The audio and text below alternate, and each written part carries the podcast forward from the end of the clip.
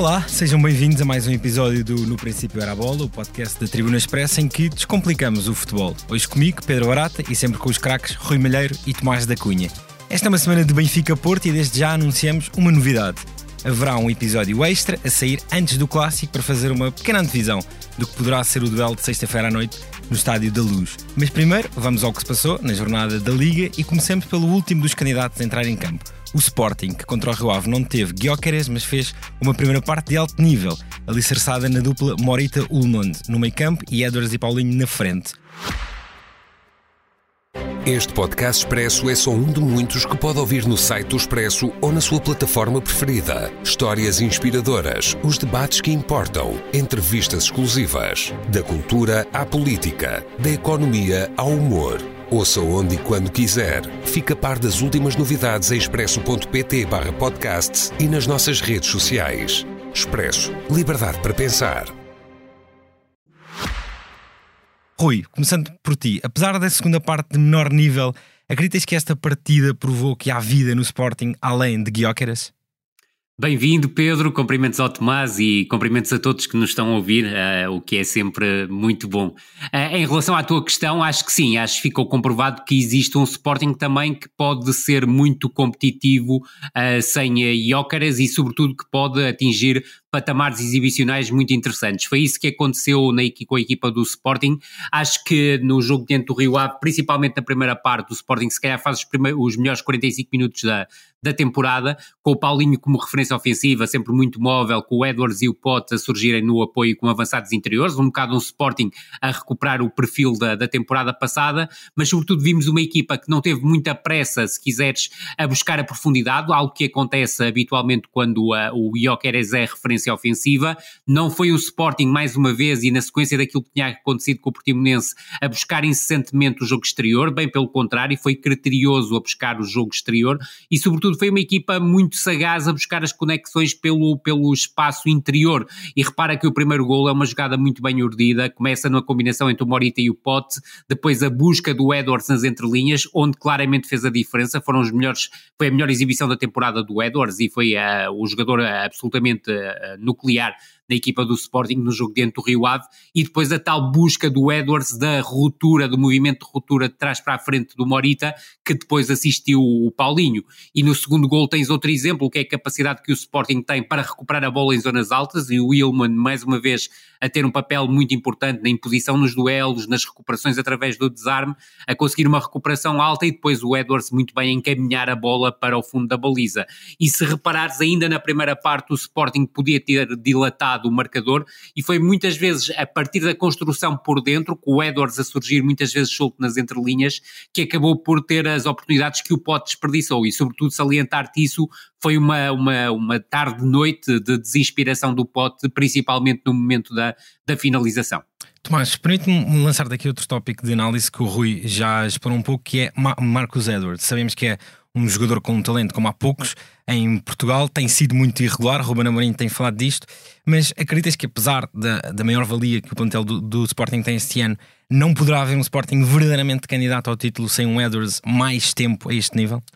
Acredito que sim, porque como se viu nesta partida com o Rio Ave, é um jogador que marca a diferença naquele espaço entre linhas, tecnicamente, pela forma como a roda e deixa para trás o adversário. Aliás, o Rio Ave, eh, que provavelmente já teria isso no plano estratégico, mas que acabou por se reforçar eh, numa tentativa de pressão alta, depois de se ver a perder muito cedo, eh, sair uma pressão a campo inteiro, muitas vezes com o encaixe individual, fruto do sistema também de Luís Freire, e isso proporcionou muitas vezes um duelo direto com Patrick William. E a verdade é que Marcos Edwards deixou quase sempre para trás em um contra um, ora fugindo da, da marcação do central, ora batendo-o diretamente para ganhar espaço na meia direita e depois servir o tal movimento de ruptura que aconteceu várias vezes. Nesse sentido, eh, penso que o Sporting não perdeu profundidade com a ausência do sueco, isto é muito relevante não foi uma equipa tão um, imediata na procura desse espaço nas costas da defesa. Muitas vezes trabalhou entre linhas e depois sim conseguiu surpreender a defesa adversária com o tal movimento de ruptura. Morita fez um jogaço, creio que hum, não se fala tanto, se calhar, fruto de certas exibições, nomeadamente de Edwards e de Paulinho, mas realmente um, Morita é um médio cada vez mais importante taticamente e capaz de muitas coisas neste Sporting consoante as necessidades da equipa. E realmente esta dupla com o Yulman, que mais uma vez foi muito sólida, uh, quer do ponto de vista defensivo, quer do ponto de vista atacante, acaba por acrescentar e creio que está aqui um dos pilares uh, táticos do Sporting para a temporada. E lanço aqui uma, mais uma pista para terminar a questão Sporting.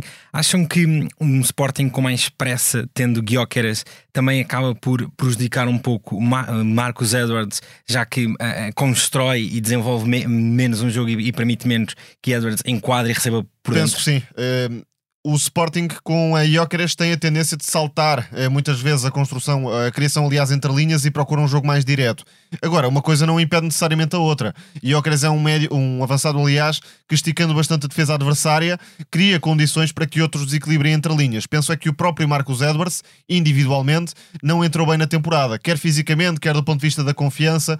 Talvez esta exibição possa abrir espaço para um, um Marcos Edwards de outro nível com o Jóqueres, porque não creio que são os jogadores que se anulam. Uh, pelo contrário, creio que podem beneficiar-se uh, estando os dois em campo. Sim, eu estou completamente de acordo com o Tomás. Eu creio que o, que o Edwards vai, uh, vai beneficiar muito com esta sua subida de forma e, sobretudo, com o acasalamento que terá com o Ioqueres. Como, como o Tomás dizia, o Ioqueres é um jogador que muitas vezes também permite que a equipa uh, que fomente o jogo na, na, nas entrelinhas. Repara que no jogo contra o Moreirense ele, ele até se destacou mais por, pelos apoios frontais que, que, que, conferiu, pela forma como jogou de costas para a baliza, e creio que um Edwards mais participativo, à semelhança do que aconteceu no jogo de ontem, tira vantagens. Agora, como é óbvio, com o Sporting a procurar muitas vezes uma ligação direta entre a construção e a, e a finalização através da busca da profundidade, há menos espaço para buscar numa, numa fase intermédia entre a construção e a finalização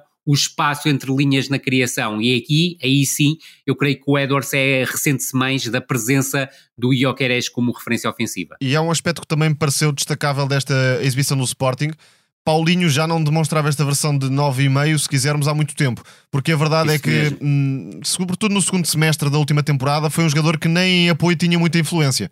E creio que, estando confiante também fruto dos golos, pode elevar o nível, mesmo quando hum, trabalha nesta função de, de avançado centro, jogando, apoiando na criação, mas depois sendo eficaz na finalização, como foi e como tem sido.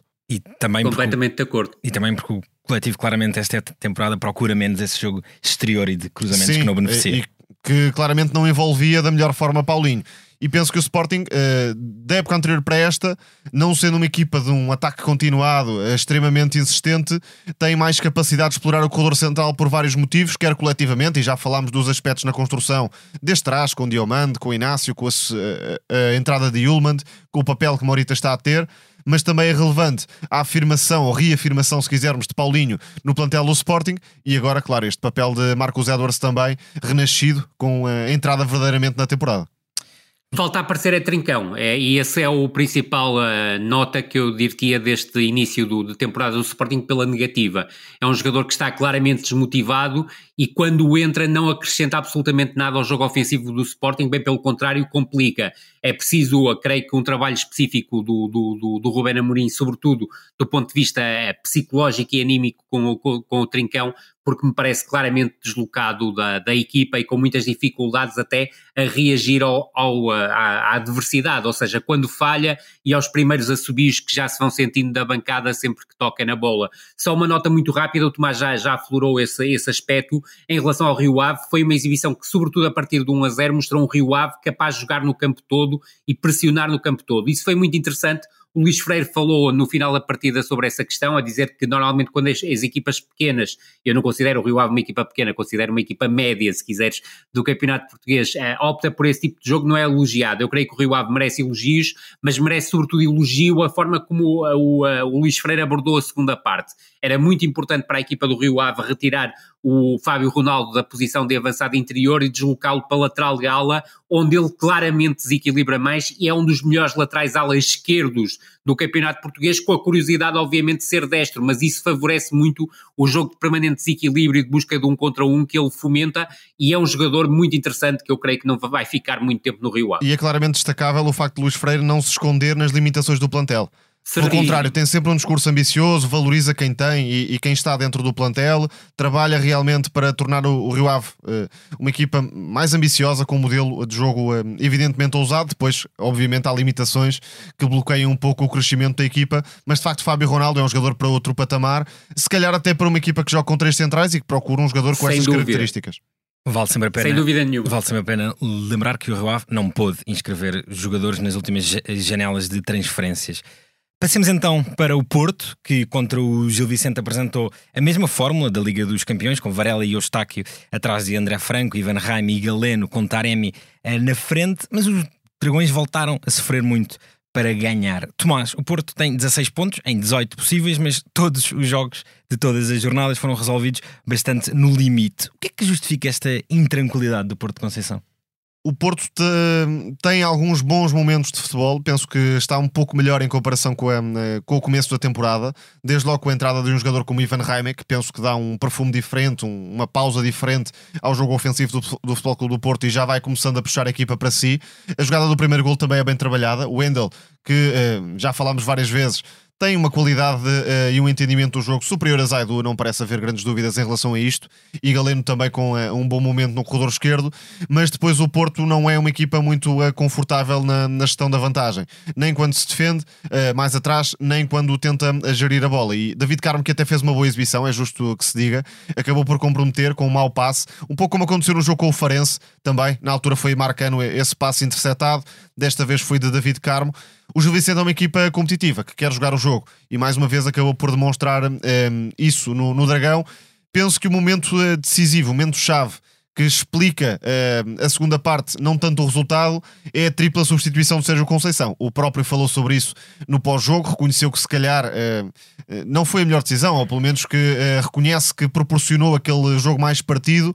E o Gil Vicente, sobretudo com o Maxime Domingas, a lançar o passe e Félix Correia, extraordinária exibição no corredor esquerdo, quer em condução, quer a atacar o espaço, também a finalizar. É um jogador que já destacamos aqui e penso que vai ser realmente uma das figuras do campeonato fora do top 4, um extremo com qualidade para muito mais.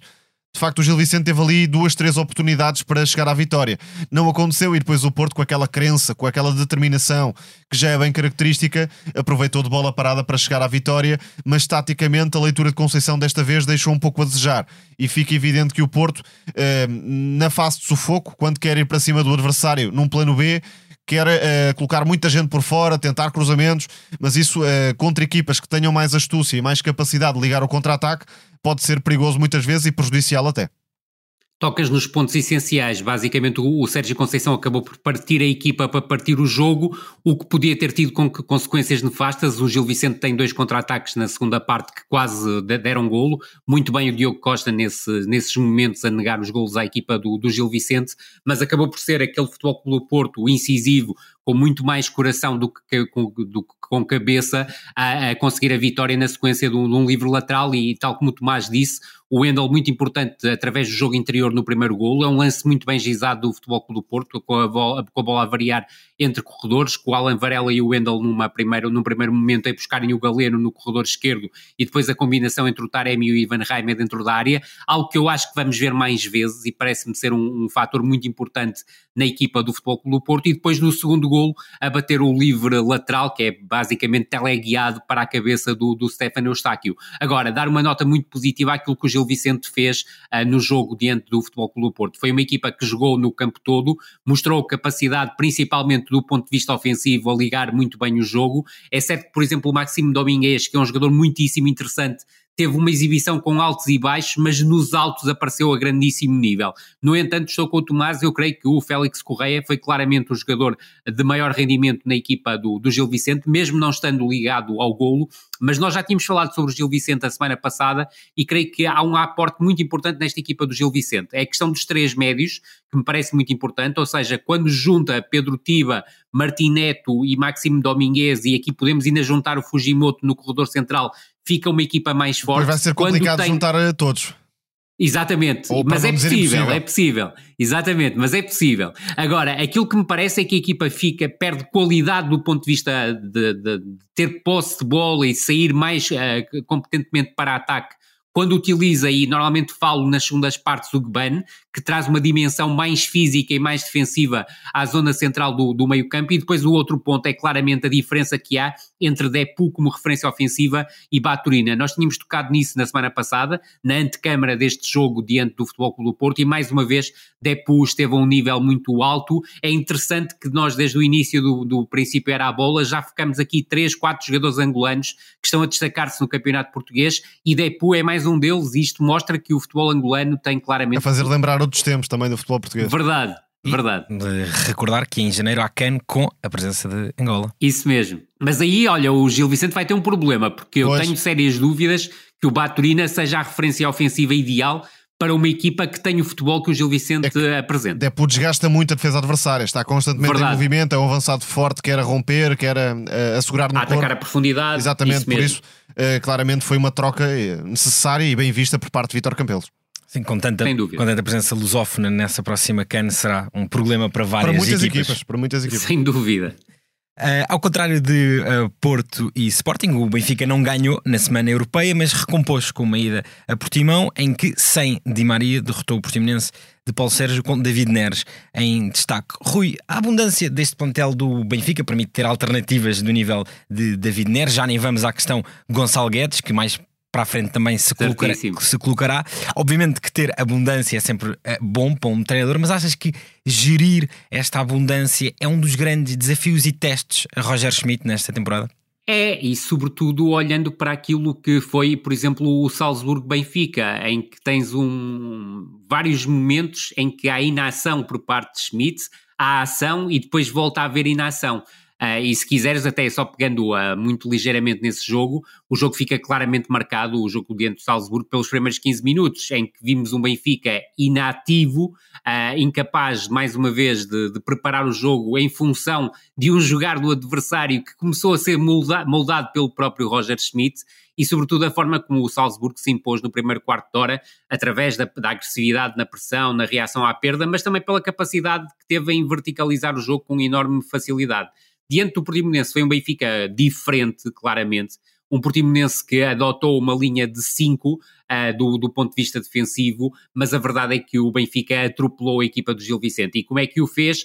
Com uma circulação de bola rápida entre corredores. O primeiro golo é provavelmente um dos golos mais bonitos da, da jornada, pela forma como o Benfica alternou os três corredores, com combinações muito rápidas, com o Neres a buscar o corredor central, o João Mário e o Cockchu a combinarem de forma curta e depois o Cockchu a buscar o corredor direito para a finalização do, do Bá. E depois repara esta variabilidade que o Benfica tem do ponto de vista ofensivo, não só em ataque posicional, mas também em contra-ataque, permitiu depois ao Benfica desenhar o, o 2-0 numa construção desde trás, com depois o Cockchu muito bem a ligar com o Neres e depois o Neres ah, com, a, com, a, com o Musa que acaba por fazer o 2-0. Mas o- foi um Benfica que com o Neres ganha, obviamente, criatividade e imprevisibilidade, que tem também com Di Maria. É certo que podem conjugar os dois no mesmo E 11, já agora, Rui, mas é um Benfica. Com sim, sim, lateral esquerdo, um destro, é muito importante para o Benfica ter Neres a romper Óbvio. sobre a esquerda, porque depois ganha a profundidade com o pé esquerdo. Isso foi visível em vários lances. E se quiseres do outro lado, o Benfica beneficiou com a presença do João Mário como ala direita a buscar muitas vezes o corredor central e viu se calhar o melhor bar da temporada nos primeiros 45 minutos de jogo de Portimão, E no gol além também é- é notória. que marcou. Essa presença Sem interior de dúvida. João Mário, o corredor eh, mais aberto para baixo explorar. E, e- e eu creio que o Bá tem sido também, apesar de não estar num bom momento do ponto de vista individual, como foi visto, por exemplo, diante do Salzburgo, eu creio que ele ainda não criou um entendimento perfeito com o Di Maria, ou seja, não sabe quais são os momentos em que o Di Maria pisa o espaço interior, se quando o Di Maria pisa o espaço interior pode ser incisivo a buscar a profundidade, ou depois quando o Di Maria busca mais movimentos à largura, ou surge outro jogador a procurar movimentos à largura, como por exemplo o Rafa, se deve inserir-se eh, de forma contundente pelo espaço interior. Ele fez vários movimentos desses a temporada passada, mas a verdade é que este ano está muito mais preso. Agora, salientar-te que para além das questões que nós já tocamos, há um crescimento de forma e uma adaptação cada vez mais incisiva a um futebol diferente do Cockchu. O Cockchu está a ser uma- um elemento absolutamente nuclear no crescimento de forma por parte do Benfica, independentemente do jogo adiante do Salzburgo, em que, volto a frisar, os 15 minutos acabaram por marcar a diferença durante a partida, porque a verdade é que entre os 15 e os 55 minutos o Benfica, do ponto de vista ofensivo, produziu mais do que suficiente, não só para chegar ao empate, mas para depois conseguir a reviravolta. E aí sentiu-se outro momento de inação por parte do Roger Schmidt, é que para além da questão do erro do Morato no passe interior completamente des- desajustado e depois de um erro de percepção do, do Oshens numa tentativa de entrada de primeira para procurar cortar o passe de ruptura para o Simic, o que tem a ver obviamente com as suas faltas de, falta de rotina também como lateral esquerdo, a verdade é que o Roger Schmidt demorou depois praticamente 20 minutos a fazer as, substitui as substituições. E se é certo que no Portimão foi muito rápido a fazer as substituições, essa rapidez que teve nas substituições teve a ver com o desgaste que a equipa sofreu diante do Salzburgo, a jogar muito tempo com 10 unidades, a obrigar a um sobre-esforço por parte de alguns jogadores e a pensar, obviamente, no jogo de sexta-feira diante do Futebol Clube do Porto. Mas foi um, uma versão de Roger Schmidt que raramente vimos desde que chegou a Portugal. Sem dúvida, Quer na, na, gestão eh, pré-jogo, pelas escolhas que, que, fez, Verdade. quer depois ao intervalo, se calhar uh, dando um sinal um pouco negativo, diria a equipa, porque o, o resultado estava longe de, de, estar fechado. Há um jogador que. Uh, parece particularmente interessante analisar nesta fase, que é o Florentino. Eh, porquê? Não consegue fazer uma exibição completa do princípio ao fim. E foi visível a diferença entre o Florentino, muito competente na primeira parte, e um Florentino mais errático, mais instável, e com isso a dar instabilidade também ao Benfica na segunda metade. Aliás, Florentino está em evidência pela negativa nos lances-chave uh, a favor do Portimonense. Com uh, uma troca de posição com Auschwitz, que estava por dentro no lance que dá o primeiro golo do, do Portimonense, porque era Florentino quem estava como lateral direito e não conseguiu travar ou não conseguiu perceber o movimento de, de Hélio Varela e depois está uh, ligado também à perda de bola no lance que permite a grande penalidade da equipa de, de Paulo Sérgio. Mas foi de facto um Benfica com uh, eh, 25 minutos iniciais uh, extraordinários e depois um Benfica algo passivo. É verdade que depois acordou quando o Portimonense reagiu já no início da segunda parte, com, com o campo aberto e acabaria por chegar de facto a um golo natural com, com Neres e Rafa mas realmente não foi outra vez um Benfica dominador do princípio ao fim e tremeu um pouco com o Trubin a mostrar-se naquele penalti, que já agora não foi muito bem marcado, mas de facto o Portimonense, sendo uma equipa muito reativa, só conseguiu jogar também e só quis jogar, diria, quando o Benfica se acomodou um pouco uh, no, no, Algarve. E aí destaca sobretudo uh, Jasper, um, um, jogador muito rápido, a ser em condução e, e, penso que vai crescer nesta equipa, e também Hélio Varela, que é um nome muito interessante e que também esteve num patamar inferior e que agora se vai mostrar à Primeira Liga, como extremo de, de velocidade e ruptura. Rui, dá a sensação que este Portimonense de Paulo Sérgio, uh, praticamente de seis em seis meses, vemos esta história de reformular constantemente as, as equipas. E Pedro, isso não ajuda nada ao trabalho de, de, de, Paulo Sérgio. Repara que, mesmo do ponto de vista estrutural, o Portimonense em seis jornadas já saltou entre imensas estruturas.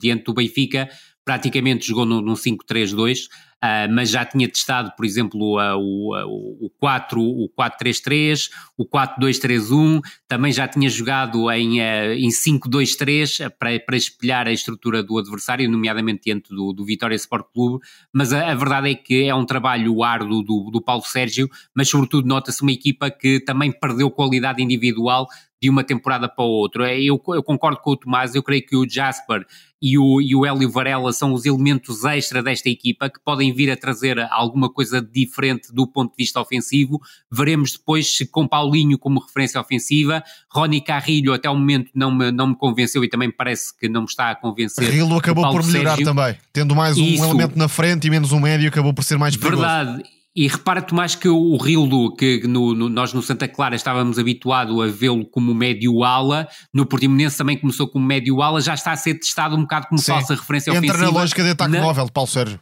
Exatamente, na linha que era o Wellington na temporada passada. Portanto, há sempre esta necessidade de reinvenção do, do, do, Paulo Sérgio e também de procurar ao máximo explorar a polivalência de alguns jogadores. Deixa-me dar também uma nota muito negativa na equipa do Portimonense para a primeira parte de Igor Formiga. O Benfica explorou o corredor esquerdo, o seu corredor esquerdo, o corredor direito do Portimonense, com uma facilidade tremenda e Igor Formiga falhou uh, rotundamente do ponto de vista defensivo, com vários erros posicionais, vários erros de abordagem aos lances e o Benfica foi muito acutilante a explorar o corredor esquerdo, com David Neres, tal como o, o Tomás disse muito bem, a explorar muitas vezes a profundidade, mas também o Rafa a cair sobre esse corredor e sobretudo foi um Benfica muito inteligente a aproveitar o espaço entre o Igor Formiga e o Pedrão, que era o central pela direita.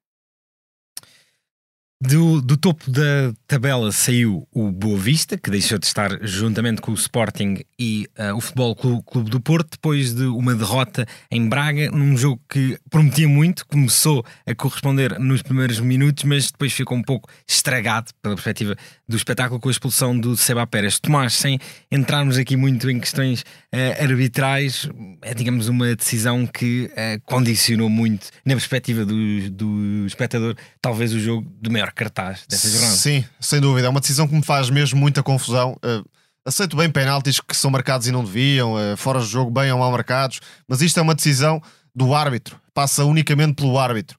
E uh, penso que é um castigo que não se justifica minimamente naquela fase do jogo, sendo que Seba Pérez é um jogador que é capitão do Boa Vista, que protestou, é verdade, se calhar, uh, exagerando um pouco, mas não pareceu insultuoso, não estava a chamar nomes a uh, Artur Soares Dias, repito. Terá dito, Tomás, por aquilo que, que, se viu na, na no... televisão. Será dito que ao Soares Dias que se fosse na Champions que não, que, não lhe mostrava cartão amarelo? Não sei se, se, é verdade ou não, foi de facto o que disse o claro. presidente do Boa Vista. Agora, por aquilo que se viu na, na transmissão, não me parece suficiente para que haja não, uh, uma expulsão naquela fase do jogo, estragando todo o espetáculo uh, para os adeptos, para as equipas, para os treinadores, para o próprio árbitro que não tinha a mínima necessidade no fundo, uh, é de alguém que não gosta de futebol, mas uh, enfim, passando à frente, Sim, de facto. É, o... Mas subtrair um jogador a uma partida é, vai muito ao encontro daquilo que estás a dizer. É a decisão mais, uh, mais uh, é individual, é a responsabilidade do árbitro, não está nas leis obviamente, do jogo. Obviamente, e sobretudo eu creio que, que não se deve expulsar por dar cá aquela, por dar cá aquela palha, e eu creio que foi isso que, que aconteceu com o Artur Soares Dias, houve um excesso de autoritarismo por parte do árbitro. E o Braga eh, até estava a ser muito superior com 11 contra 11. É justo também que se Certíssimo. diga. É uma entrada muito forte eh, do Braga contra uma Vista que não conseguiu jogar. Estava a ter dificuldades para travar o, o ataque minhoto. Houve vários jogadores em, em, evidência, desde logo a Rodrigo Salazar, até por ser novidade. Eh, penso que ainda estamos para ver o melhor deste médio uruguaio. Mas de facto, quer metendo uh, passos por dentro para o movimento entre linhas de, de, vários jogadores, como sempre, no ataque do Braga. Quer variando o flanco, e há um lance em que é evidente uh, essa variação para o segundo poste e depois uh, dá mesmo gol golo do Sporting de Braga, com, com movimentos de ruptura também muito trabalhados para atacar a defesa do Boa Vista.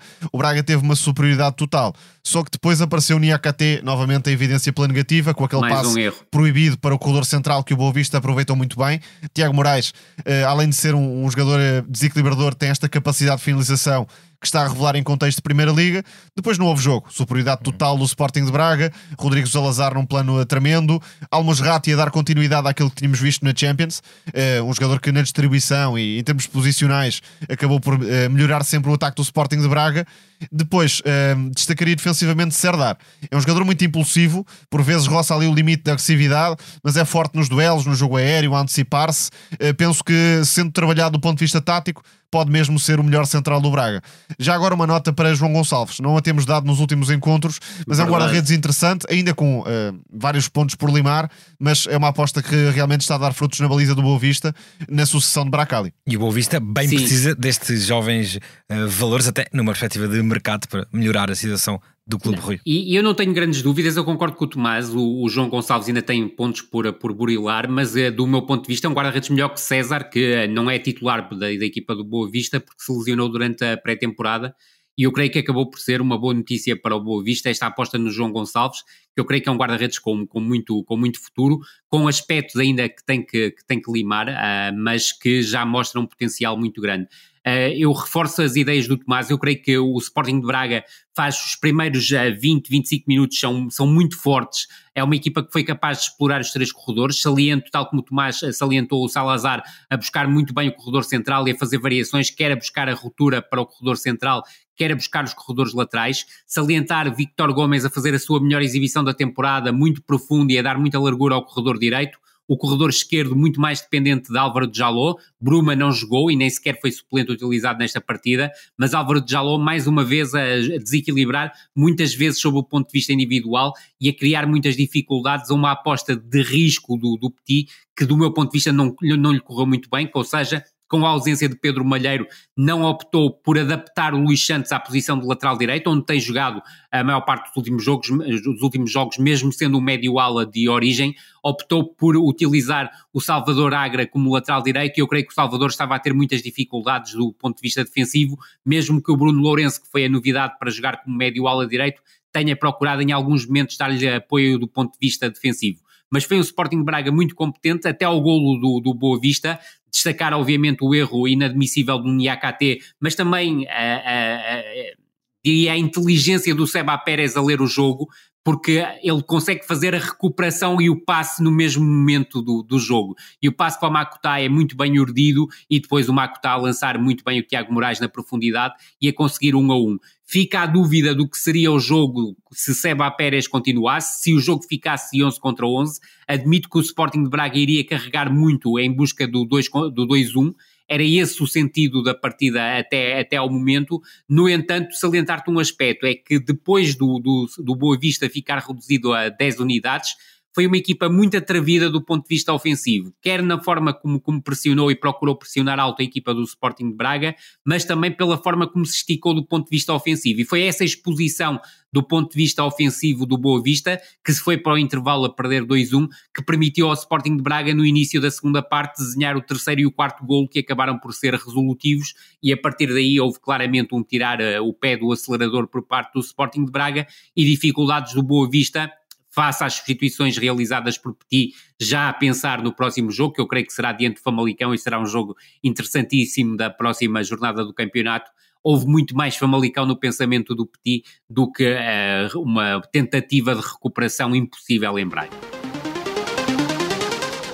Entrando nas nossas rubricas, na Revienga, que pretende tirar a bola só da análise dos pés dos chamados grandes, Vamos olhar ao Estoril Vizela, que terminou com um empate a 2, conseguido pelos minhotos já muito para lá dos 90 minutos e que ditaria uh, mais uma mexida no comando técnico da Primeira Liga, a saída de Álvaro Pacheco do comando técnico do Estoril, tendo sido já substituído por Vasco Seabra. E é curioso, deixa-me só lançar isto, que já trabalharam juntos, fizeram parte da mesma equipa técnica, quer no Paredes, no Lixa, e uh, pelo que se viu nas redes sociais, andaram também a fazer um, um, uma visita a diversos estádios da, da Europa e não só, creio eu, para certamente melhorar enquanto treinadores. Portanto, é quase aqui uma, uma sucessão de pai para filho, entre aspas. Rui, não deixa de ser um regresso do Vasco se abra ao Estoril, onde já tinha estado. Teve no Sub-23 com perspectiva de treinar a equipa principal. Exatamente. exatamente.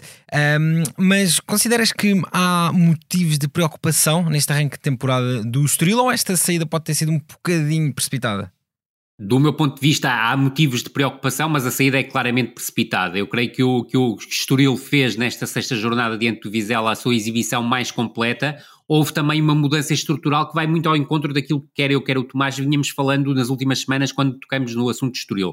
É a falta de consistência defensiva do conjunto que eu creio que melhorou com a presença de três defesas centrais e é a única forma desta equipa do Estoril ficar mais equilibrada do ponto de vista defensivo. É também a forma que permite conciliar da, do, da, da melhor maneira, se quiser, Jordan Olsgrove e Mateus Fernandes como médios centro e depois o João Marques já numa fase mais adiantada a jogar entre linhas e a ser um jogador também tremendamente João Marques é quase uma nova versão de Pedro Gonçalves, hora média, hora jogando Certíssimo. mais à frente, com gol. Verdade, e, e, e, é esse ponto que eu ia tocar, é, é, é essa capacidade que ele tem, quer uh, uh, como marcador de golos, mas também cada vez mais incisivo no passo de ruptura, e num dos golos está claramente em destaque nesse aspecto.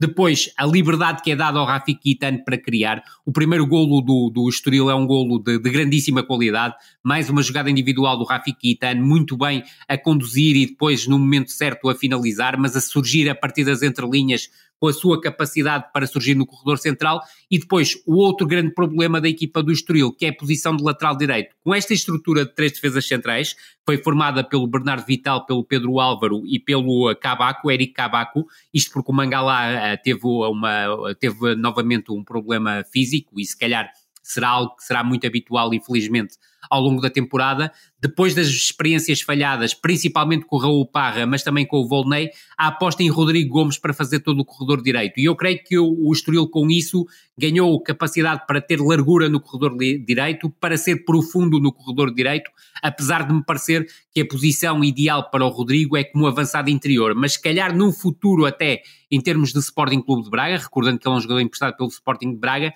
poderá ser como lateral ofensivo que poderá ter mais capacidade para criar desequilíbrios e para se estabelecer na primeira equipa do Sporting de Braga.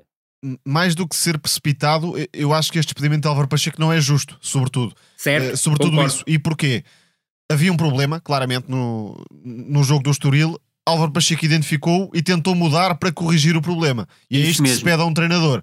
Agora, fica só esta pergunta: se o Estoril não sofre aquele golo de pontapé de canto aos 90 mais 10, eh, enfim, um lance que foge um pouco ao controle do treinador, e, e mais uma vez, o Estoril sofreu nos descontos, já não foi a primeira nem a segunda vez. Não, Teria sido despedido Álvaro Pacheco? Claro que não. Portanto, uh, despedir um treinador por causa de um gol sofrido de canto aos 90 mais 10, depois de uma exibição globalmente muito interessante e num jogo em, que o Estoril eh, deu uma nova cara que podia ter bastante potencial, e acredito uh, piamente nisto, acredito que o Estoril, tendo continuidade neste novo sistema, ia de alguma forma esconder problemas defensivos e crescer no ataque. Eh, com o tal papel dos alas de Tiago Araújo e, e, e, Rodrigo Gomes, uma dupla de meio campo muito interessante com Mateus Fernandes e Osgrove, e sobretudo os tais dois elementos diferentes, mas uh, perigosos entre linhas, João Marques uh, também a chegar à área, e Guitano, que é muito forte em condução e está a fazer um belo início de época, mas agora já não vai dar, em princípio, vamos ver o que, o que fará Vasco se abra, talvez até possa dar continuidade, não me parece descabido, uh, ao que fez Álvaro Pacheco. Agora, para trocar um treinador tão cedo uh, tem de haver um motivo mais forte, diria, do, do que este. E, e, tinha de haver uma imagem de incapacidade do treinador que não creio que tenha existido, sobretudo depois deste jogo com o Vizela, em que Álvaro Pacheco, do ponto de vista tático, esteve bem e tentou melhorar a equipa e prepará-la para o futuro próximo. Completamente de acordo. E deixa-me só dar uma nota, Tomás e, e, e, Pedro, que é algo que é muito curioso. Durante a pré-temporada, apenas cinco equipas portuguesas jogavam com uma estrutura de três centrais. Na primeira jornada do campeonato já foram seis. Nessa caso foi o Chaves José Gomes que adaptou uma estrutura uh, com cinco defesas para defrontar o Rio Ave, que foi rapidamente depois desmontada, até porque houve uma expulsão por precoce. E agora, à sexta jornada, já há nove equipas a jogarem de início com estruturas com três defesas centrais, o que não deixa de ser curioso. É praticamente o dobro daquelas que prepararam na pré-temporada a estrutura com três defesas centrais. E muito rapidamente, seja quem for o treinador, o, o plantel dá problemas que o treinador não vai conseguir disfarçar, sobretudo do ponto de vista individual no setor defensivo. Por exemplo, Pedro Álvaro.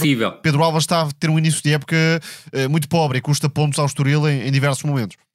E grande jogo do Essende já agora, porque complicou e muito a tarefa do, do Pedro Álvaro. O ano passado o Vizela tinha o Osmaic e fez uma temporada fantástica, um, um, avançado tremendo do ponto de vista físico e desgastante no ataque à profundidade. E mais uma vez o Vizela a aparecer acertar na sua referência ofensiva. Eu não creio que o Essende seja um jogador com a dimensão do Osmaic, que tem um perfil ligeiramente diferente, mas é também um avançado muito agressivo e com golo. Passando para a nossa Totti ou Totti, olhamos para a Espanha, para um jogador que foi uma carga de trabalhos para uma antiga equipa do verdadeiro Totti. Tomás, o Atlético venceu o Derby de Madrid e um dos destaques da equipa de Simeone foi um velho conhecido do nosso futebol, mas numa função ligeiramente diferente Sim. à que estávamos habituados. Haveria muito para explorar neste Derby de Madrid, mas vamos focar-nos uh, num jogador que, quando explodiu no Gil Vicente, não deixava dúvidas nenhumas. Estava uh, para jogar noutros patamares, fosse uh, em que liga fosse. Há muita gente que diz que passou ao lado dos grandes, não creio que tenha sido esse o motivo, mas de facto é, é um jogador que podia jogar facilmente, quer num grande Portugal, quer numa equipa boa de, de outra liga, como está a acontecer. Sem dúvida. Depois, é, é aquela coisa de estar no sítio certo à hora certa, porque o Atlético Madrid perdeu o Yannick Ferreira Carrasco, não é uma equipa com é, disponibilidade para investir imenso, tem Ravi Galano, que é um lateral esquerdo no plantel, mas Simeone uh, quer dar continuidade à ideia de ter um ala de pé trocado. E já falámos de Fábio Ronaldo, é de facto uma ideia cada vez mais em voga no futebol uh, europeu. E Samuelino pode adaptar-se melhor do que Rodrigo Riquelme, que é outro extremo que foi adaptado a essa função, mas não é tão rápido, precisa mais de jogar no meio campo ofensivo do que Samuelino, que consegue, desde trás, eh, partindo de uma posição de, de defesa ala esquerdo, se quisermos, para depois se soltar como um extremo no processo ofensivo consegue acelerar e fazer o campo todo, como Yannick Feira Carrasco, e depois decide bem no último terço. Querem ações de um contra um, quer a cortar para dentro e depois a definir o passe, como aconteceu desde logo no, no primeiro gol de Álvaro Morata, é um cruzamento uh, teleguiado ao segundo poste. Depois participa também no segundo gol do Atlético Madrid com a desmarcação interior de Salonigas para ganhar a linha de fundo e fazer o cruzamento e depois ainda no terceiro gol. Portanto, uh, o Atlético Madrid venceu por 3-1. São Malino esteve nos três lances de gol do, dos colchoneiros. Sendo que Tomás... E sobretudo as dificuldades do Real Madrid a defender cruzamentos. Completamente. Foi uma coisa impressionante. E se calhar um pequeno regresso do Ancelotti a uma espécie de árvore de é Natal é não isso. facilitou também muito a cobertura dos espaços não havia, laterais. Não havia ninguém por fora. Valverde era o meio interior que depois chegava para proteger uh, esse lado direito mas uh, não diria que por desconhecimento, mas talvez por uh, incapacidade de perceber o adversário, não pode dar o espaço interior a Samuelino como deu uh, em variedíssimas ocasiões, porque Samuelino não é canhoto, é destro, e se lhe dá o espaço dentro, obviamente vai tirar a vantagem, desde logo no primeiro golo, isto é muito evidente, mas creio que Samuelino, com esta energia, com a, a capacidade de num contra um, com o entendimento que pode ter com o Salonigas e diria também com o Griezmann, que aparece muitas vezes para, para tocar e para apoiar esse corredor esquerdo, não só, mas eh, aconteceu também nesta partida, por exemplo, no lance do terceiro golo. pode haver aqui uma sociedade muito interessante e onde Samuelino é protagonista. Depois ficam mais dúvidas na adaptação defensiva, mas uh, ofensivamente é um jogador para dar garantias ao Atlético Madrid. E se fosse canhoto, provavelmente podia entrar na corrida pela, pela titularidade na, na Canarinha, não é? Se calhar sim, tendo em conta que é uma posição algo coxa, digamos assim. Isso mesmo, e o perfil ofensivo que, que tem e que seria do agrado do Fernando Diniz. Claramente, mas Samuelino é daqueles jogadores como Ivan Raime. Está fora do topo no futebol português, mas já se sabia que estava para jogar noutro patamar do ponto de vista técnico criativo. São uh, jogadores de, de outro nível. Verdade. Na arte vem depois, vamos viajar até à bela Côte d'Azur, onde mora o Nice, que é segundo classificado na Liga 1. Rui, treinado por Francesco Faroli, um italiano que trabalhou com Roberto De Zerbi, de quem já se falou também bastante nesse podcast, antes de ir para a Turquia primeiro, e este verão está a brilhar no Nice. Sim, já tínhamos prometido que iríamos falar do Nice logo no nosso episódio zero, tínhamos vindo a adiar, até porque já se justificava este, este apontamento, mas sobretudo dizer-te que uh, o, uh, o Nice entrou na, na, temporada com três empates que criaram algumas dúvidas até sobre a aposta em Farioli, porque não é um nome assim tão conhecido uh, da imprensa mainstream, se quisermos, do, do, do e muito jovem em, ainda. França. Exatamente. 34 exatamente, anos. Também por causa, por causa disso. Foram os empates diante do Lille em casa, do Lorient fora e do Lyon, que está a fazer uma, uma temporada paupérrima em casa. E depois a capacidade que teve para dar uma reviravolta nisto, ou seja, três vitórias consecutivas. Venceu o Estrasburgo, venceu fora o Paris Saint-Germain, Uh, com uma vitória por 3-2, uma vitória que, do meu ponto de vista, foi inteiramente justa e até o resultado curto não dá a ideia da exibição que a equipa do Nice fez e, sobretudo, foi ganhar a casa do Mónaco que era o líder do campeonato à partida para esta ronda por 1-0. o gol só veio nos descontos, mas foi mais uma exibição afirmativa desta equipa do Nice, que na próxima jornada defronta o Brest, que é o atual líder do campeonato. Portanto, vai-se jogar a liderança neste, neste jogo entre as duas equipas. Salientar que é uma equipa que joga habitualmente em 4-3-3. Todibo está cada vez um, a ser mais afirmativo como defesa central líder, jogando ao lado do Dante, são centrais que se complementam. Dante ainda joga mais 10 Dante... anos.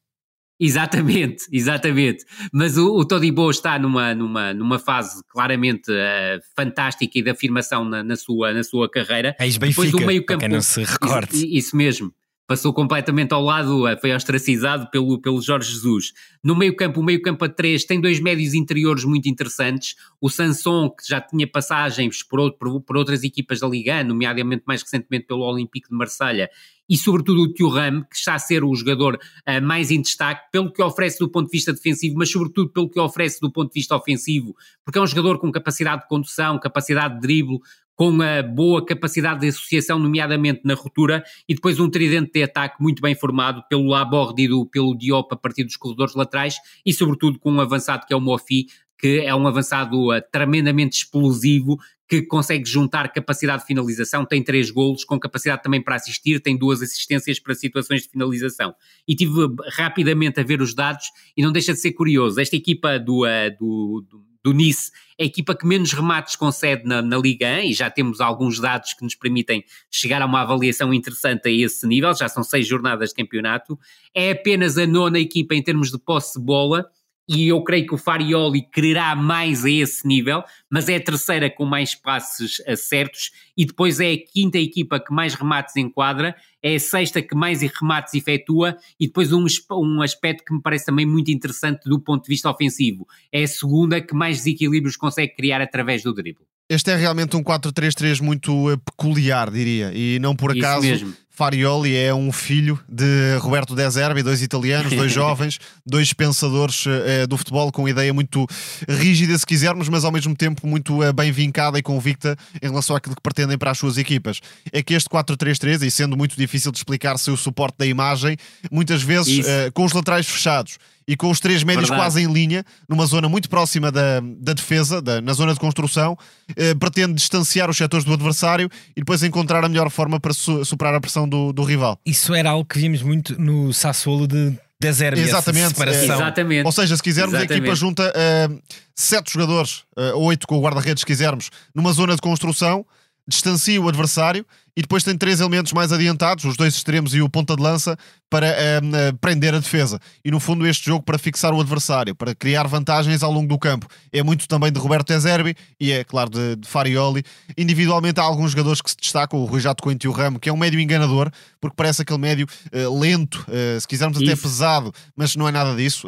marca bem o ritmo do jogo, tem qualidade técnica e depois há, há, alguns jogadores na frente que marcam a diferença. Moffi é um ponta de lança que não sei se vai ficar muito tempo no Nice, é goleador, uh, sabe jogar, de facto tem potencial para mais. Mais o nigeriano. Um dia falaremos sobre a quantidade de avançados nigerianos. José Peseiro. Exatamente, e depois no lado esquerdo, entre Sofiane Diop e Jeremy Boga, que decidiu este derby contra o Mónaco, há ali uh, muita qualidade técnica e criativa para fazer a diferença. Jeremy Pogá, mais uma ligação a Deservi. Exatamente, uh, naquele Sassuolo. Já agora, uma nota sobre o projeto que uh, é detido pela Ineos, uh, que tem outros investimentos na área do desporto, nomeadamente no ciclismo. O Nice revelou, há, quando o projeto foi comprado, a ambição de ir à Liga dos Campeões. De facto, há aqui algum potencial para crescer num projeto fora da caixa, porque a aposta anterior surgiu em nomes como Galtier, que é mais do que batido no futebol francês. Farioli é mais um nome fora da caixa, irreverente, mas que pode alavancar este projeto. A Ineos que também está entre, eh, ou estava entre as candidatas para ser a nova dona do Manchester Sim, United. Jim Ratcliffe, exatamente. Numa, numa venda que está agora um pouco parada. Vamos agora à nossa última rúbrica, o Teatro dos Sonhos, que esta semana é um pouco um teatro do pesadelo. Autenticamente. O, o tantas vezes exemplar Ajax está em crise, duas vitórias em sete jogos esta época e, hum, digamos, batendo no fundo na última partida na Eredivisie, no clássico Feyenoord, a equipa de Amsterdão perdia em casa por 3-0, quando protestos dos adeptos que atiraram tochas para o relvado levaram à interrupção da partida, havendo depois um caos generalizado, uh, com polícia a cavalo a tentar conter a multidão. Tomás, a que é que se deve esta crise de um clube tantas vezes modélico? O Ajax funciona por ciclos. É uma equipa Isso que mesmo. anda lá em cima quando tem uma boa fornada, digamos assim, é quando junta bons jogadores na mesma equipa e idealmente um bom treinador, mas depois também tem o outro lado, é que sendo um projeto maioritariamente vendedor, arrisca-se a ter anos menos conseguidos. Agora, este ano menos conseguido eh, está a ser demasiado pouco conseguido, digamos assim, a incompetência de Sven Minslitat e que já foi despedido, atenção, foi a primeira consequência Sim. desta uh, derrota e depois da confusão provocada pelos adeptos também no uh, clássico com o Feyenoord. Sven Minslitat, que contratou muitos jogadores, vendeu também muitos jogadores, Timber, Alvarez, uh, Kudus, enfim, muitos jogadores nucleares saíram do projeto do Ajax e Maurice Stein, que é um treinador que foi uh, contratado ao Sparta de Roterdão, mas até agora não demonstrou a mínima capacidade para uh, acrescentar e ser um treinador ao nível, desde logo, dos uh, principais rivais. Peter Boss no PSV, que tem um grande plantel já agora, e Arna Slot, que quanto a mim está completamente acima do nível do futebol neerlandês, e o Feyenoord, que é a equipa mais forte. E para quem segue nos últimos largos anos a realidade do futebol dos Países Baixos, não acontece propriamente vermos o Feyenoord a espetar 3-0 e vamos ver se ficava, se ficava e fica por fica ali. Fica por aqui, não é? Exatamente, 3-0 em Amsterdão. Retomada em porta à porta fechada, retomada à porta Isso fechada. Uh, provavelmente, quando muitos de vocês ouvirem, já teremos a conclusão desse jogo. Mas de facto, e o jogo com o Volendam cancelado, ou seja, é, foi exato, porque para, estava marcado para esse para dia. outro dia. Isso o, mesmo. o Ajax revolucionou por completo o, o, plantel. Há boas novidades desde logo a Jorel Hato, que é um jogador muito jovem ainda, um central com muita facilidade uh, com bola, que pode ser o sucessor, se quisermos, de, de Timber. Mas Timber. depois uh, há muita inconstância. A equipa não está construída, uh, por, por, mais que haja bons nomes do ponto de vista individual. Chútalo, Carlos Borges está a dar boa conta de si e foi até o melhor jogador do Ajax nesse clássico com o Feyenoord, muito Internacional jovem português. Exatamente. Agora não é Carlos Borges, é Carlos Forbes. Fez questão de mudar Isso. o nome uh, uh, para ter o apelido da mãe. Uh, é uma decisão do jogador, obviamente. Mas apesar das contratações de Chubac Poma, Jorge Micautadze, por exemplo, muita gente com qualidade mas uh, não há uma equipa construída e não creio que seja uh, uh, Morris Stein o elemento capaz de a, de a, construir.